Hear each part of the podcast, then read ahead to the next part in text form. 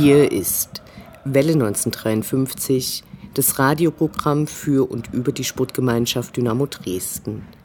Dynamo hat nun den Pflichtspielbetrieb als letzte Mannschaft der zweiten Liga nach fast drei Monaten Corona-Zwangspause wieder aufgenommen und damit ist auch Welle 1953 wieder im Zwei-Wochen-Takt am Start. Das erste Spiel wurde, wie von den meisten erwartet, verloren, sah dabei aber besser aus als von einigen befürchtet. Von einem fairen Wettbewerb kann dabei keine Rede sein. Der vom Verband festgelegte Restspielplan für Dynamo ist Wahnsinn. Im Dreitagetakt müssen die Spiele absolviert werden. Schon jetzt fehlen wichtige Spieler. Fürs Training ist eigentlich keine Zeit. Zu diesen widrigen Bedingungen kam nun auch die offizielle Meldung, dass Ralf Minges Vertrag am 30. Juni auslaufen wird. Was für eine Shitshow vom Wir zusammen jetzt, Anfang des Jahres, über das Wir zusammen gegen den Rest der Welt von Ultras Dynamo vor der Wiederaufnahme der Spiele bleibt nun was eigentlich? Zunächst erstmal die Geisterspiele.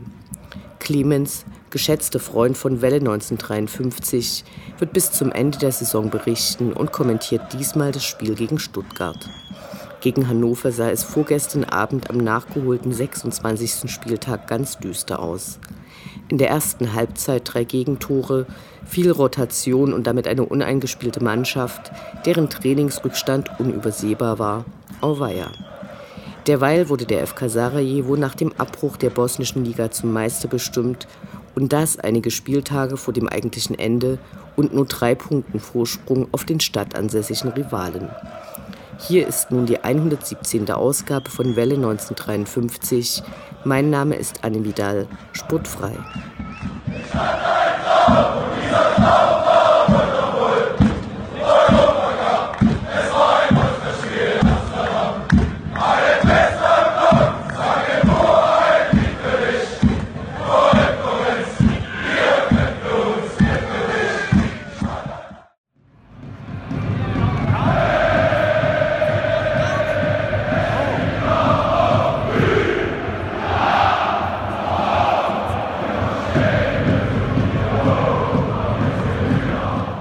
Der Blick zurück. Was ist passiert? Was war großartig? Was hätte nicht geschehen dürfen? Infos zu den absolvierten Liga- und Pokalspielen.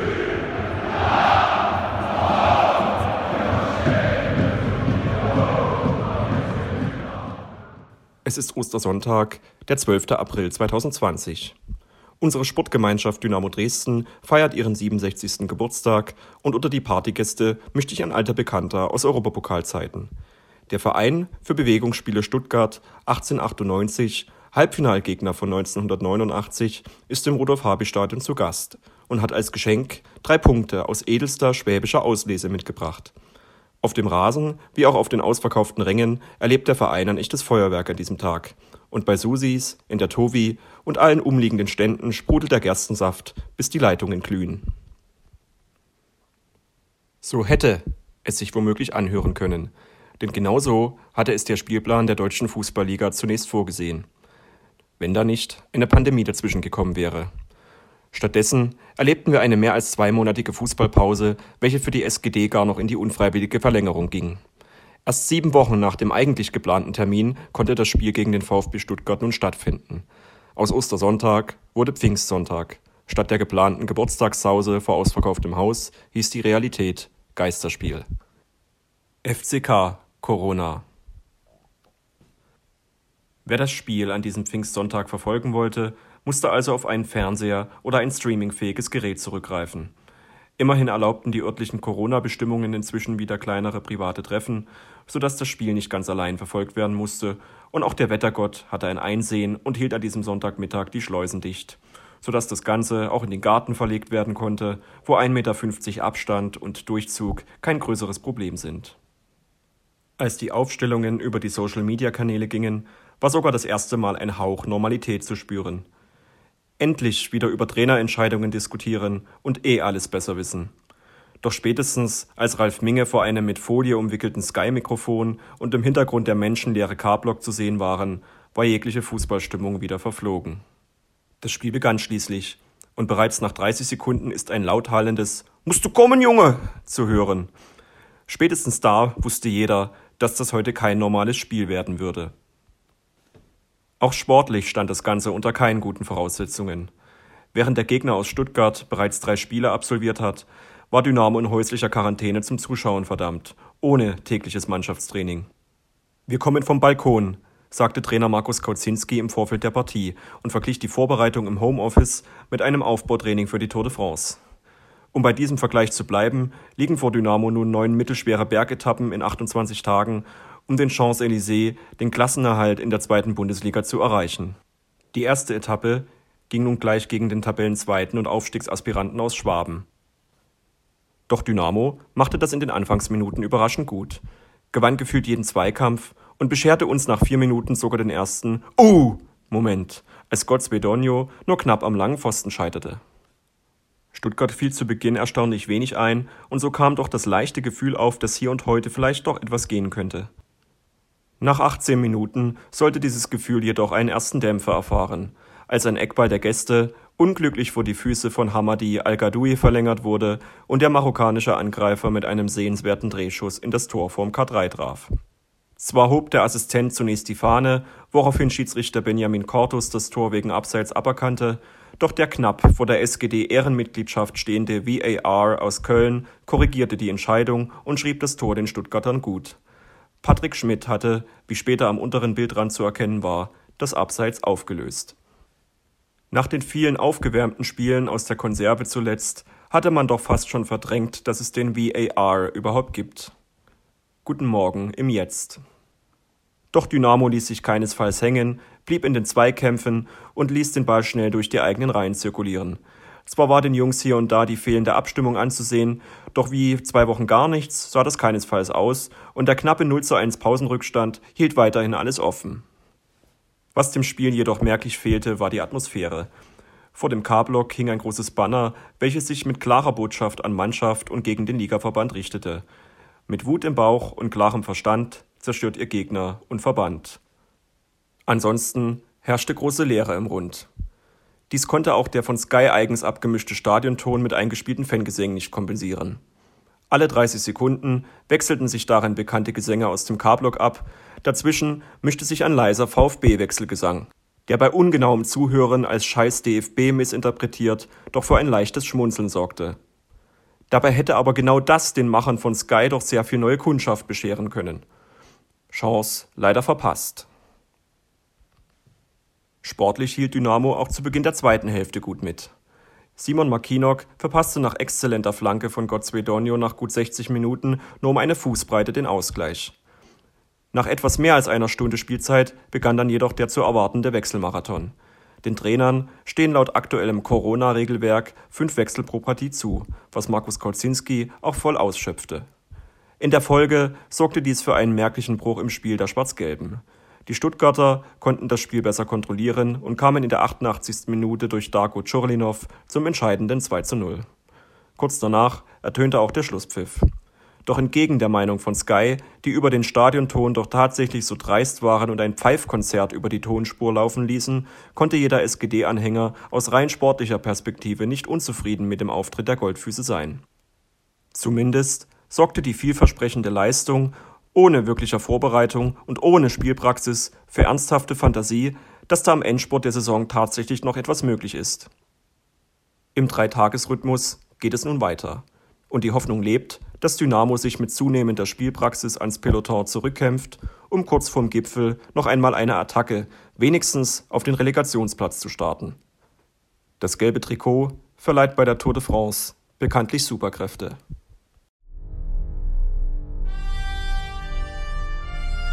Unendlich sind die Weiten des Universums der Sputtgemeinschaft Dynamo Dresden. alles rund um die SGD.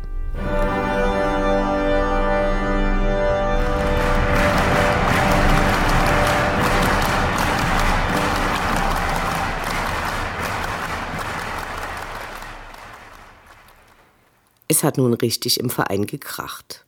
Zu Beginn der Woche veröffentlichte der Verein eine Stellungnahme des Aufsichtsrates, in der in doch recht kühlen Worten bekannt gegeben wurde, dass der Vertrag des Sportgeschäftsführers zum 30. Juni auslaufen wird. Ralf Minge verbreitete am nächsten Tag über seinen Anwalt pressewirksam eine leicht andere Darstellung der Ereignisse.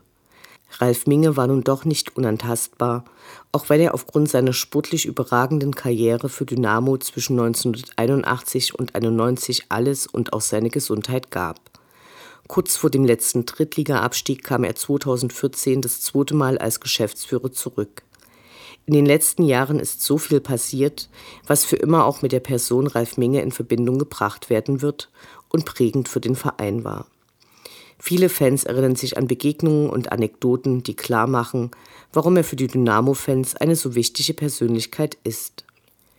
Schlimmer Fehler der jüngeren Vergangenheit war die Verpflichtung von Mike Walpurgis als Cheftrainer, wo natürlich auch berücksichtigt werden muss, dass absolute Wunschtrainer selten mitten in der Saison gerade keinen Job haben. Aber dann hätte man das vielleicht auch nicht so verkünden müssen. Schwerwiegender war die öffentliche Ankündigung, sein Schicksal mit dem sogenannten Trainerprojekt Christian Fjell zu verknüpfen. Auf der letzten Mitgliederversammlung gab Ralf Minge zu, zu sparsam bei den Spielerverpflichtungen gewesen zu sein und versprach Nachbesserungen. Und die kamen und überzeugten. Als sich das Blatt für Dynamo auf dem Rasen endlich zu wenden begann, musste alles unterbrochen werden.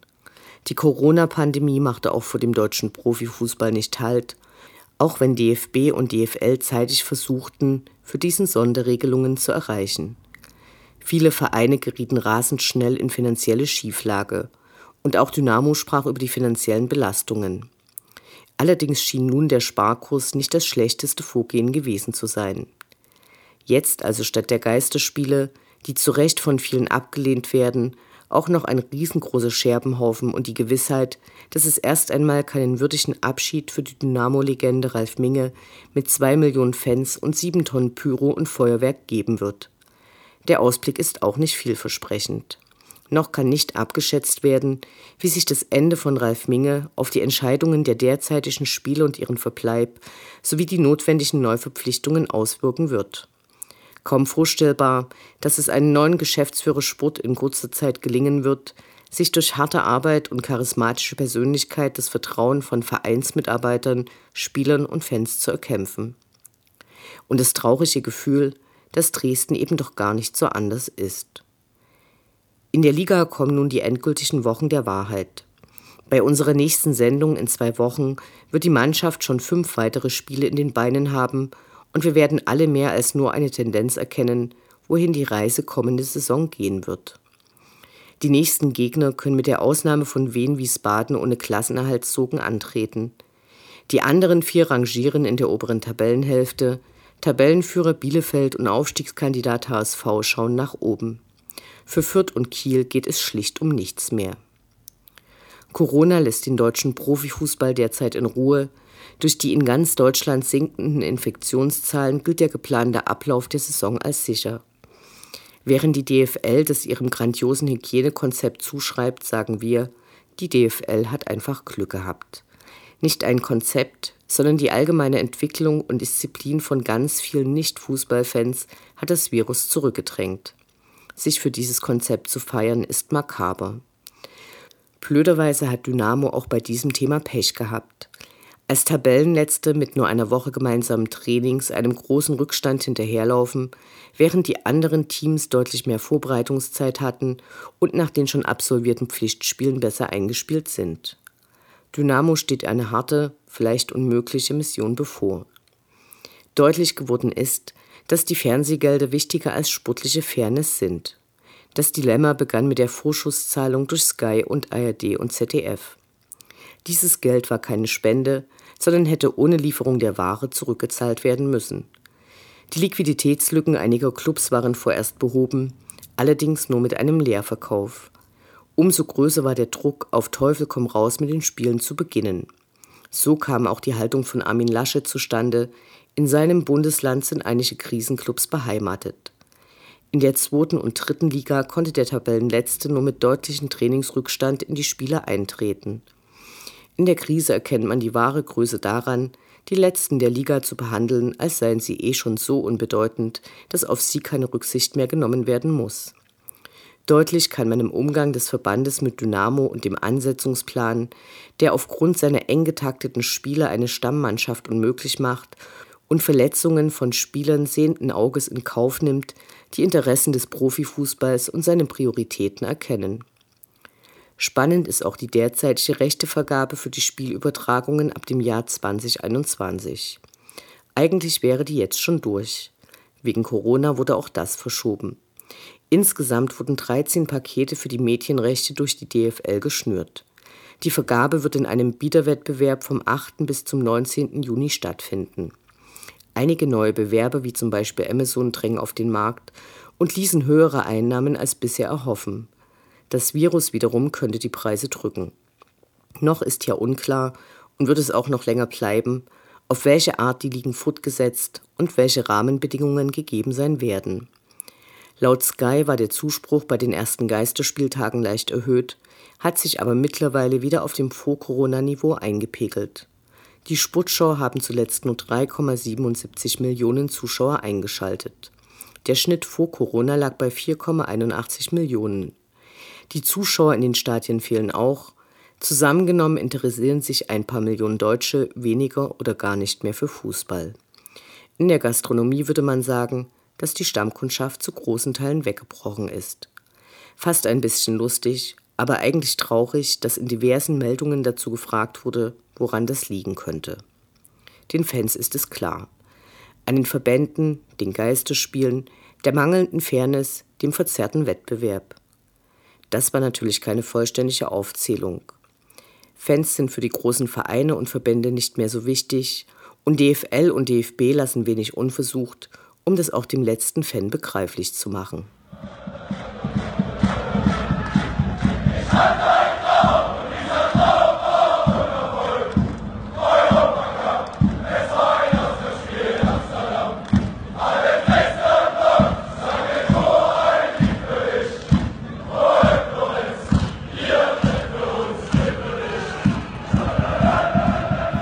Das war Welle 1953, das Programm für und über die Sportgemeinschaft Dynamo Dresden.